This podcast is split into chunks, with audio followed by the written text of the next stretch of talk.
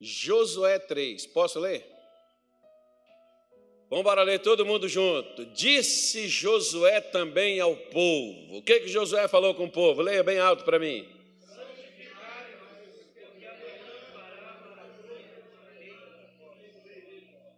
Dá uma vontade da gente colocar assim: santificai-vos hoje, né? Porque amanhã fará o Senhor maravilhas no meio de vós. Vamos ler de novo? Santificai-vos, porque amanhã fará o Senhor. Veja bem, se nós vamos pegar aqui então o texto aqui, já que é amanhã, quando que o meu amanhã começa? Hã? Começa quando? Você precisa de um milagre para quando? Hã? Não é para hoje? Então hoje você tem que começar a viver a vida do milagre que você almeja. Aqui, por exemplo, do povo de Israel, eles haviam chegado até os limites lá do Jordão, era o último impedimento entre eles e a terra que Deus havia prometido que lhes daria. Eles estavam lá parados, era primavera, diz a Bíblia, o, o, o, o Rio Jordão estava transbordando nas ribanceiras, ou seja, ele saiu do leito do rio, estava cheio, era impossível Acredito eu, nunca, nunca perguntei ao pessoal sobre a profundidade do Jordão. A largura, mais ou menos, de passar é cerca de 30 metros. Tem lugar que ele é 4 metros. Ele nem é tão largo assim. Né? Eu nunca vi sobre a questão da profundidade dele. Mas, geralmente, quando o rio, por exemplo, transborda, ele aumenta muito a sua profundidade. Então, humanamente falando, era impossível que Israel atravessasse com aquelas condições que ali estavam. Bom, ali tinha duas pessoas que tinha visto juntamente com uma porção de homens já agora né, maduros, mas eram jovens de 20 anos para baixo, dos que tinham saído do Egito, e no momento que pre precisavam eles de um milagre, Deus abriu o mar para que eles pudessem passar.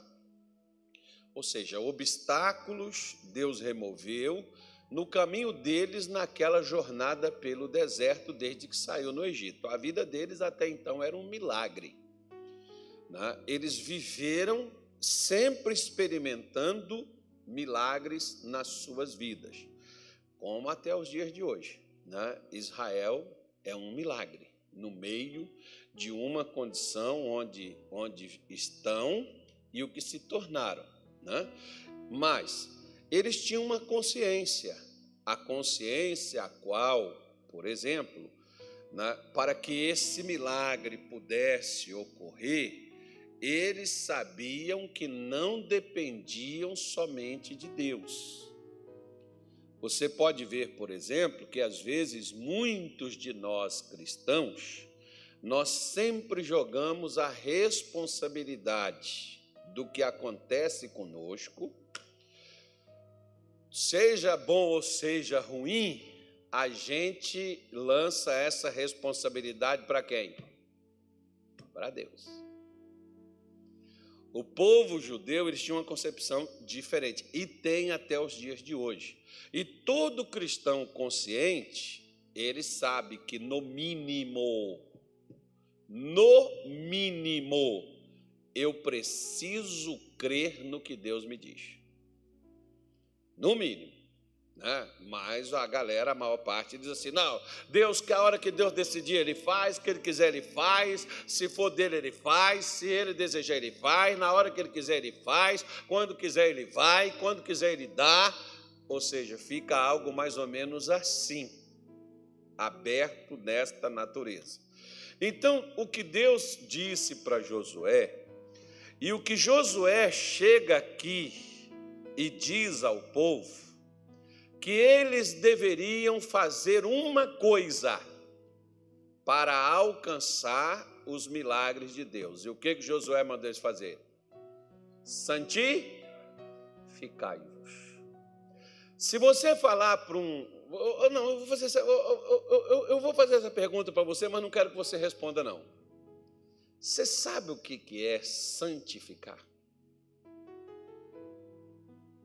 Você sabe o que é? É igual quando você fala assim: você tem fé, as pessoas, oh pastor, o que eu mais tenho é fé. Aí quando você diz assim, eu, eu, eu tenho muita fé, pastor, mas eu estou com um problema. Ué, irmão, pera lá, você tem fé ou você tem problema? Quem tem fé não vê problema, não. Mas não existe problema para quem tem fé? Claro que existe. Mas a sua fé não esmorece diante de problemas. Né? É a mesma coisa quando ele diz assim: você crê em Deus? Todo mundo, ah, é claro que eu creio muito em Deus, eu acredito muito. Aí quando você diz assim, então te acalma, fica tranquilo, vai dar tudo certo. Ai, pastor, mas o problema é que essa situação está tirando meu sono, essa situação está tirando minha paciência, eu não sei mais o que eu fazer. Mas, mas pera lá, você crê ou não crê? Ou seja, quando a gente diz, por exemplo, para alguns crentes, por exemplo, você precisa se santificar. Aí o cara diz assim: eu preciso orar e jejuar. É o que às vezes alguns entendem como santificação. Quando você fala, por exemplo, Josué não precisou nem sequer explicar aos judeus o que, que era santificar porque para eles eles entendem duas coisas. Com a palavra santificação.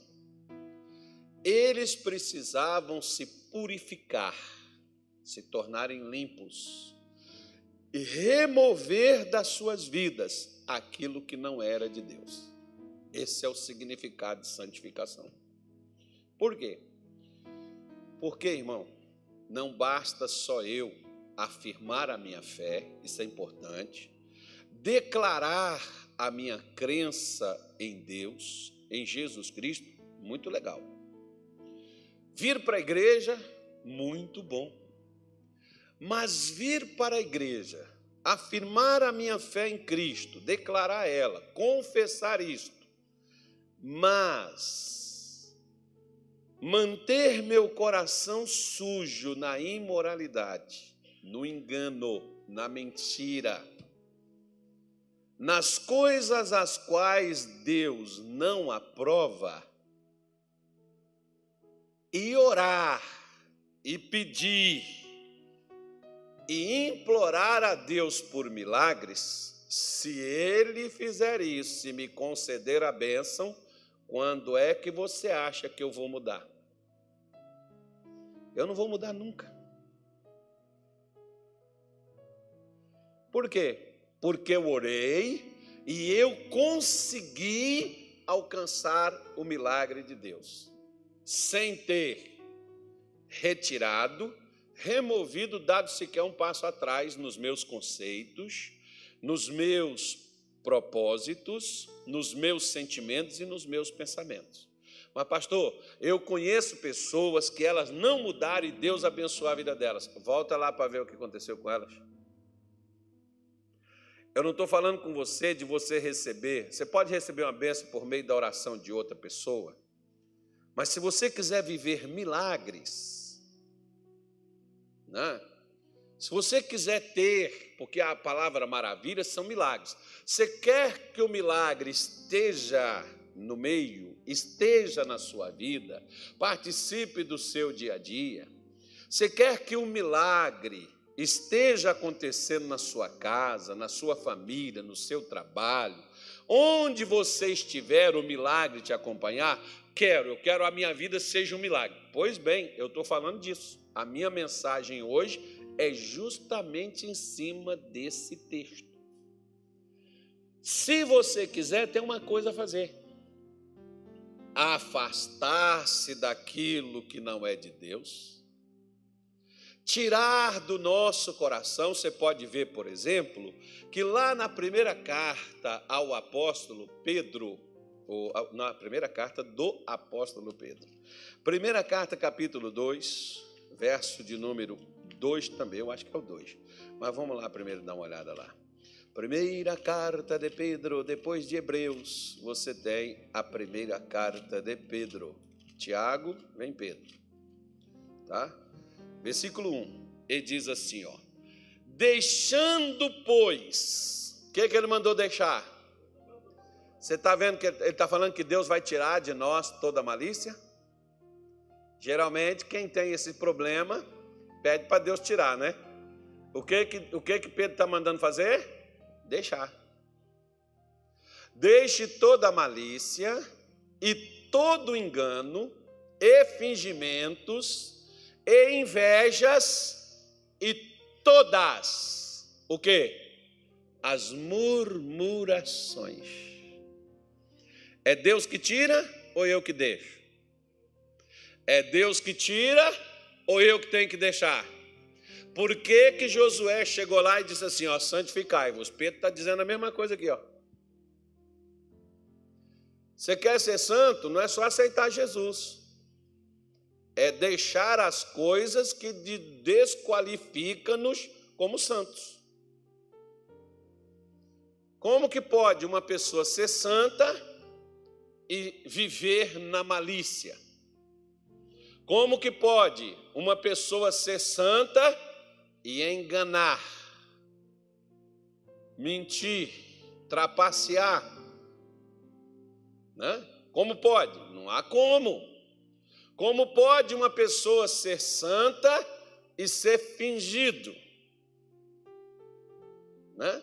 Como pode uma pessoa ser santa e ser invejosa? E o pior, como pode uma pessoa ser santa e viver reclamando? Porque murmurar é reclamar.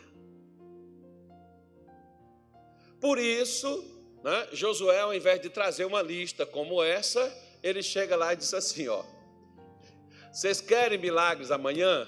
Queremos. Então hoje, comece a deixar essas coisas.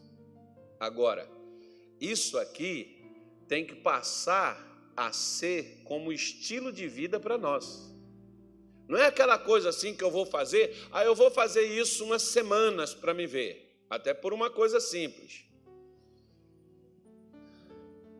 Você sabe a, a condição de, uma, de um instrumento quando você expõe ele aquilo que ele foi criado para ser. Aí você vai ver a capacidade que ele tem. A mesma coisa. Um dia para Deus, ele é como mil, e mil anos é como um. Ou seja, então eu tomei como padrão de vida para mim o que eu vou viver, o que eu vou fazer a partir de então. Eu vou viver desta forma. Por quê? Eu vou viver hoje, amanhã, depois de amanhã, mês que vem, ano que vem. Não importa. Ainda que eu afunde, o inferno se levante contra mim, te seguirei até o fim. Ou seja, eu vou, é aquilo ali que eu vou viver. Eu estou decidido. Eu, tô, eu, eu, eu, eu, eu separei para ser desta maneira. E o que, que vai acontecer? Ele diz assim: ó, quando você deixar toda a malícia, todo esse negócio aí ligado à imoralidade, essa coisa aí de sentimentos, pensamentos, vontades, intenções, desejos, não é porque a malícia ela está ligada, ela é, ela é extensa dentro dessa questão de imoralidade. Você deixou isso, você deixou o engano, você não engana nem sua mãe, nem seu pai, nem sua mulher, nem seu amigo, nem seu pastor, nem seu patrão. Né? Tem gente que, às vezes, por exemplo, eles chegam atrasados porque dormiram até mais tarde. Ser sincero, perdi, perdi. Quer, quer cortar o dia, corte. Quer tirar as horas, tire. Né? Não dê desculpas. Mas a pessoa, às vezes, dá uma desculpa, mas na realidade ela está enganando o outro. Ô, fulano, olha, não deu para me te pagar, sabe? Eu esqueci, rapaz. Não, não deu mesmo, acabou. Meu pai ele dizia assim para a gente: olha, quando você estiver devendo uma pessoa e você não puder pagar, dê a ela pelo menos satisfação. Né? Eu, eu viajei agora, por exemplo, tem uma pessoa que está me devendo, eh, não é muito, não, é pouquinho já. e a pessoa virou para mim e falou assim: Ô Carlos, olha, eu não esqueci, não, viu? Eu vou, eu vou lhe pagar. Eu falei: calma, que eu não estou com pressa e não estou precisando. Se você está apertado, desaperta a sua vida e depois você. A gente acerta, não tem problema, não. Não se preocupe. Mas por quê? Porque a pessoa tem aquela questão. Se não, se não vai pagar, se não tem como pagar, dá uma satisfação a quem está devendo. Geralmente, o que todo mundo faz com quem está devendo? Hã? Foge. E quando não consegue fugir, dá uma desculpa e faz uma promessa que sabe que não vai cumprir.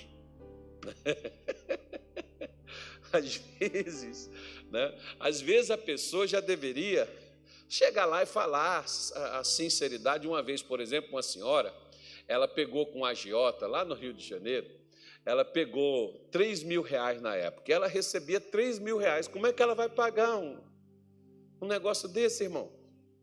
Juro, acho que era 50%, parece. Né? Era, meu irmão, os caras metem a faca sem dó, velho. Né? Então, como é que ela ia pagar isso? Ela nunca ia pagar. Eu falei, quantos anos a senhora está pagando isso? Ela tem uns sete anos. Eu falei, senhora já pagou, isso já está mais do que pago. Vai lá e fala para ele, conversa com ele. Ela falou, mas pastor, não pode, a senhora vem falar comigo por quê? Agora não vem a Giota me, me, me perguntar, não. Aí, você está devendo a Giota, não vem me perguntar nada, não. Ela. ela foi conversar comigo, eu fui e disse para ela, falei, irmã, vai lá e conversa com ele, explica para ele assim, assim, assim, assim. E ela não foi lá, explicou para o cara, e o cara não, eu falou, ó, então tá bom, a partir de agora você não precisa me pagar mais não. Tá pago, quitou a dívida dela. Poxa, como é que aquela mulher ia escapar daquela dívida, irmão? Nunca ia morrer pagando o cara todo ano, né, todo, todo mês aquele valor. Você pega 3 mil, tem que pagar 1.500. Como que você vai pagar? Nunca vai sair dessa dívida. E eles cobram é 30%, é 40%, 50%. O negócio é fogo, meu irmão. É uma, uma, coisa desproporcional. E as pessoas caem nisso aí, tem gente que até perde a vida por causa dessas coisas. E aí o que, que ocorre? Né? Quando ela foi lá, conversou, né, com o pessoal, o pessoal foi largou, deixou ela para lá. Então você pega, por exemplo, e você vê que ele está dizendo para a gente, ó, deixa os fingimentos, não finja. Se você, por exemplo, a pessoa fez alguma coisa contigo e você não gostou, aí você diz assim, não, mas eu, eu não vou demonstrar, né? Eu vou manter as aparências, até para a pessoa não ficar triste comigo. Não, seja você mesmo. Que um grande problema, por exemplo, que hoje quem é sincero ele tem, é que ele tem poucos amigos e poucos admiradores. Por quê? Porque as pessoas gostam que você fale coisa para elas, mesmo que seja fingimento, mas você finja de boa classe. Né? Então, seja você mesmo, as pessoas têm que te aceitar da forma que você é. Não seja mal educado, não seja crítico, não seja um revoltado, desproporcional, mas seja você mesmo. Quem gostar de você vai gostar de você do jeito que você é. Não, não se preocupe de estar agradando a Deus e todo mundo, até por uma questão simples. Nem Jesus conseguiu agradar todo mundo. E olha como era bom, hein? Ele não conseguiu agradar. Porque tem gente que não gosta de gente boa, irmão. Todo mundo, por exemplo, que não gosta de mim é porque é pior do que eu. Essa foi boa, hein? Foi improvisado. Eu falei agora, eu não tinha nem pensado nisso, não. Quando, quando alguém não gosta de você, irmão, no mínimo quer ter a vida que você tem. É verdade, agora é verdade. A pessoa tem, né, ela tem inveja de você, não consegue ser o que você é, não consegue fazer o que você faz, e ela então né, tem raiva de você muitas vezes por causa disso. Então não seja fingido, né, e não tenha inveja de ninguém, né, de ninguém mesmo, porque às vezes a gente pensa assim, ó, que inveja a gente só tem dos outros, das coisas dos outros. Inveja é muito mais profundo que isso aí. Eu tenho uma pregação sobre isso aí, não tem, pastor? Acho que eu tenho, que eu falei sobre esse assunto, eu não sei qual então, a mensagem que ela está. Né? Que eu já falei sobre a questão da inveja. Inveja não é só você querer ter o que é dos outros. Ela é bem mais profunda do que isso daí. Né? E todas as murmurações, as reclamações.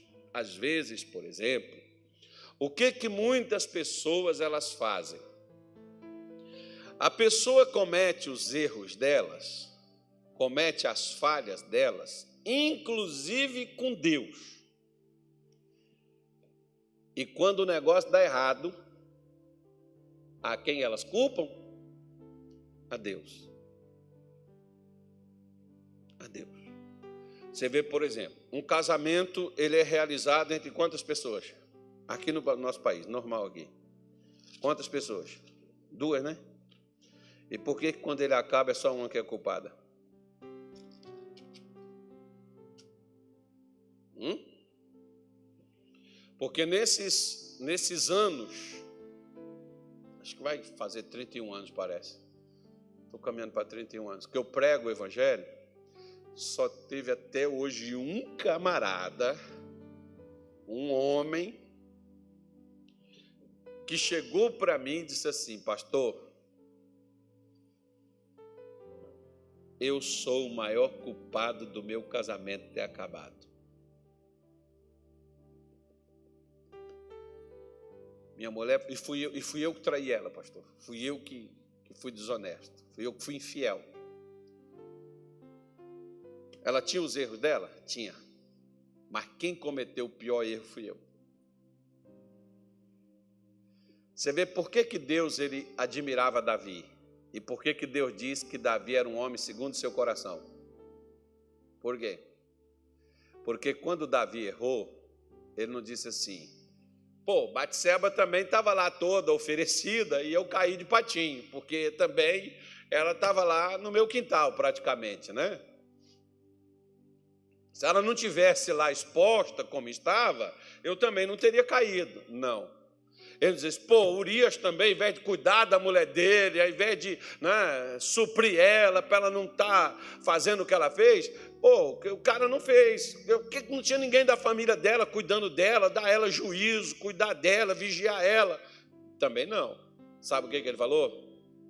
Eu pequei, somente pequei e fiz o que era mal aos olhos do Senhor. Ele assumiu. O missionário diz que é melhor a gente ficar vermelho por um minuto do que amarelo pelo resto da vida. E às vezes tem gente que prefere ficar amarelo o resto da vida. Porque se tiver que passar vergonha, né? às vezes tem pessoas que dizem, ah, pastor, eu tenho vergonha. Então, ó, outro dia eu fui conversar com uma mulher, por exemplo, falei com ela assim, ó, pega os dois pés e bate assim no chão. E ela bateu. Eu falei assim, o que, é que o senhor estava falando? Estou mandando você pegar a sua vergonha e pisar nela. Agora nós vamos conversar sem vergonha. Né? vamos tratar o assunto aqui que tem que ser tratado e a vergonha você já pisou nela. Então esquece esse negócio de vergonha, deixa a vergonha de lado e vamos tratar do assunto.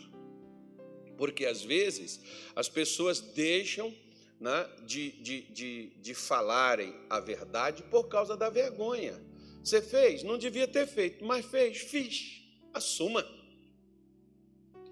Não coloque nos outros a culpa dos seus problemas, a causa da sua dor. Ah, mas a pessoa me fez muito sofrer. Ah, mas você também recebeu esse sofrimento e guardou essa coisa dentro de você, por que você não jogou isso fora? Geralmente, por exemplo, se alguém tiver um animal, te der um animal podre, o que você vai fazer? Você vai guardar ele? Você vai jogar ele fora. Então, por que, que quando as pessoas fazem críticas e ofensas, por que, que você guarda? Quando as pessoas te machucam, te ofendem, por que, que você guarda? Joga fora. Põe isso para fora, meu irmão. Você fica alimentando essas coisas aí, daqui a pouco você está chateado com tudo, com todos, e muitas vezes, sabe o que, que acontece?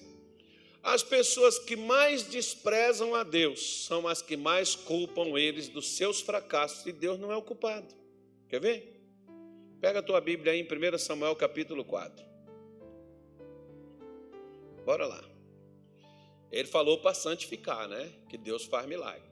Israel estava numa, numa guerra contra os filisteus. Diga-se, novidade. Mas vamos aqui na Bíblia aqui, ó. Diz assim, ó. Capítulo 4, versículo 1 de primeiro livro de Samuel. E veio a palavra do Senhor a todo Israel, e saiu ao encontro, a peleja aos filisteus, e se acampou junto a Ebenezer. O que, que essa palavra diz aqui que o profeta colocou o nome lá, o dia que ele pôs uma pedra e ele disse: Ebenezer, virou uma cidade.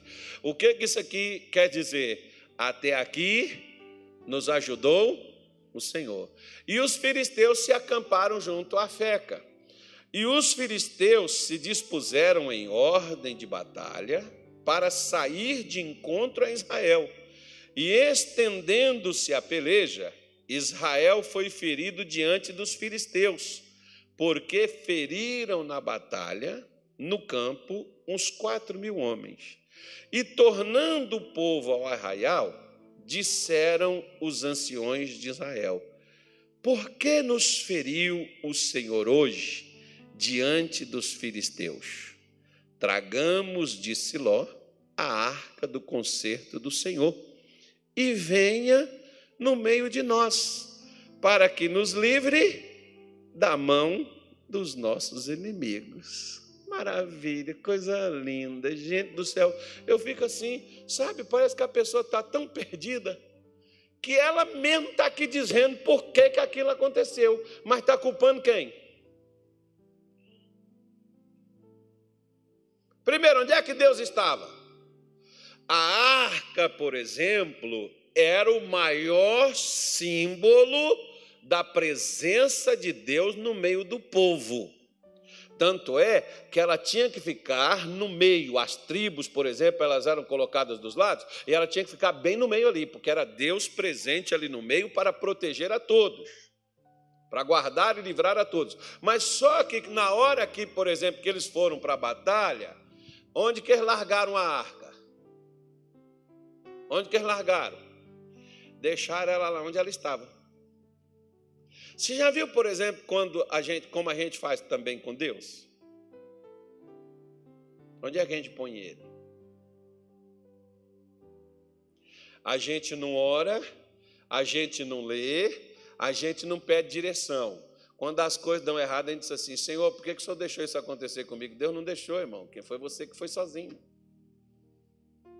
Se você e eu parássemos antes de começarmos qualquer coisa, talvez Deus dissesse: não vá por aí, não faça isso. Quantas vezes, por exemplo, eu quero te dizer uma coisa, que esses dias eu estava fazendo uma oração e você sabe qual foi a oração que eu fiz para Deus? Senhor, não me deixe fazer o que eu quero. Sabe por quê? Porque muita coisa que você faz, se Deus pudesse, Ele não te deixaria fazer.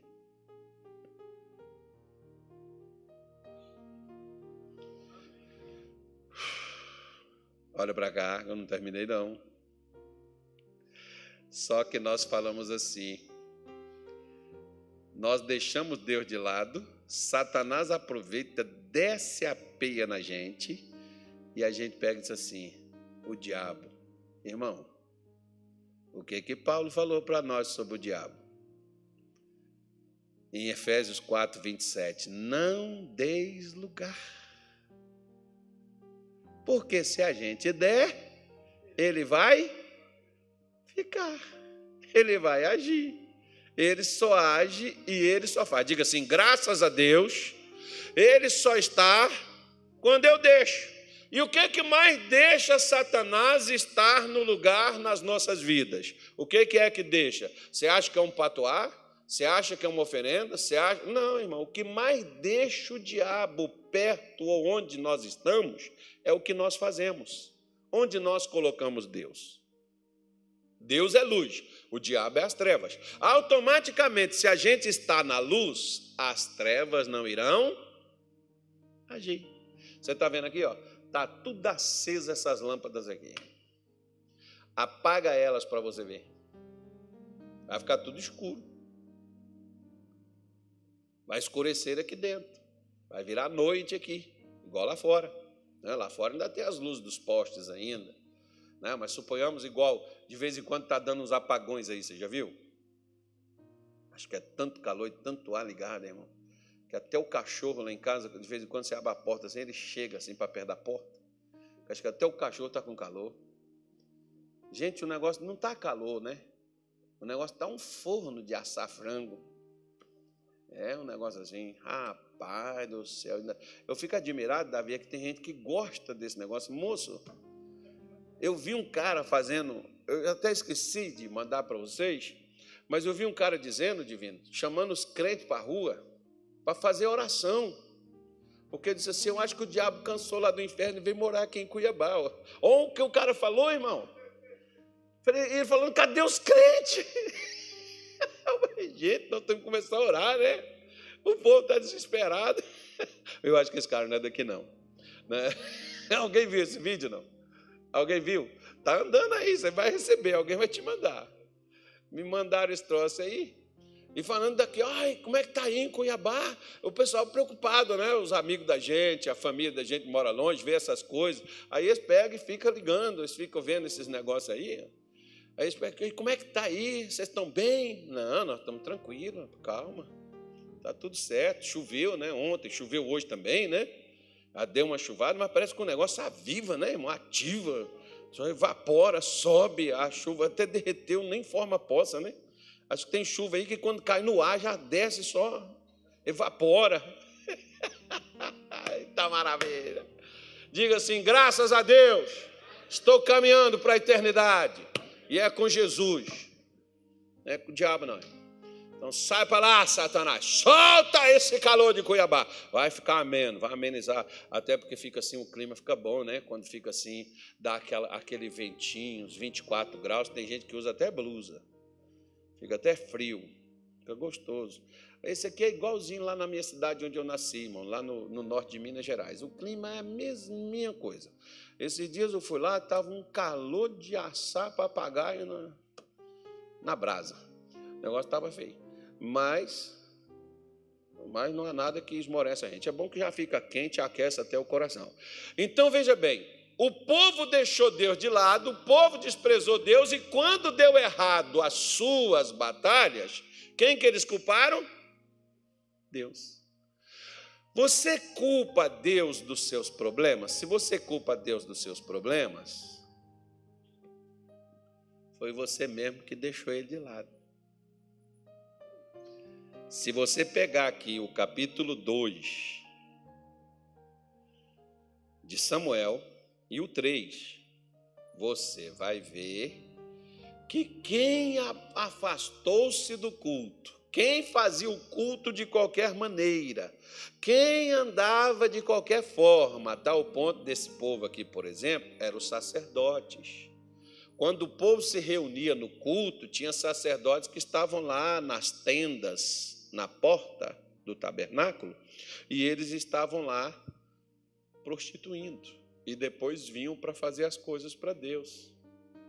Se os sacerdotes estavam assim, imagina o povo, a ponto de ter pessoas aconselhar os sacerdotes a não fazer o que eles estavam fazendo tangente ao culto. Você já pensou? O membro ter que chegar e dizer para o pastor que o pastor não deveria fazer determinadas coisas, as quais o pastor está agindo de modo errado?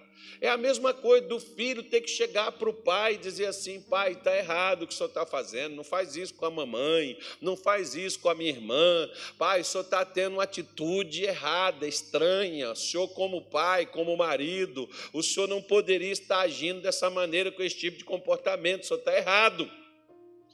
Era assim que estava a situação. Agora, quando veio a batalha, eles vão para a batalha e quando eles perdem, quem é o culpado? Deus. Como é que eu não coloco Deus em, em, em, em, em curso e aí, quando dá errado, ele é o culpado? E aí, quando eles fracassaram, ele, ainda bem que eles são sinceros, né? Na hora que eles fracassaram, eles disseram assim: vamos buscar a arca e vamos trazê-la para Deus nos livrar das mãos dos nossos inimigos. Vão colocar ela aqui no nosso meio, porque a única coisa que eles queriam era o livramento. Interessante. Tem gente que quer a cura, a prosperidade, a bênção e a vitória, só não quer consertar. Só não quer deixar aquelas coisas como aquelas que Pedro mencionou. A pessoa quer o milagre, mas ela não quer limpar seu coração. Ela não quer lavar as suas mãos. Ela não quer tirar os olhos de onde eles estão. Ela não quer parar de ouvir o que ela tem ouvido. Ela não quer parar de falar o que ela tem dito. Ou seja, eu quero a benção, mas eu não quero mudança. Você sabe o que, que Deus mais Ele quer na sua vida e na minha? Não é nem tanto nos abençoar financeiramente, espiritualmente, na família. O que Ele quer é a nossa mudança, sabe por quê? Porque nós somos eternos. Um dia tudo aqui passa.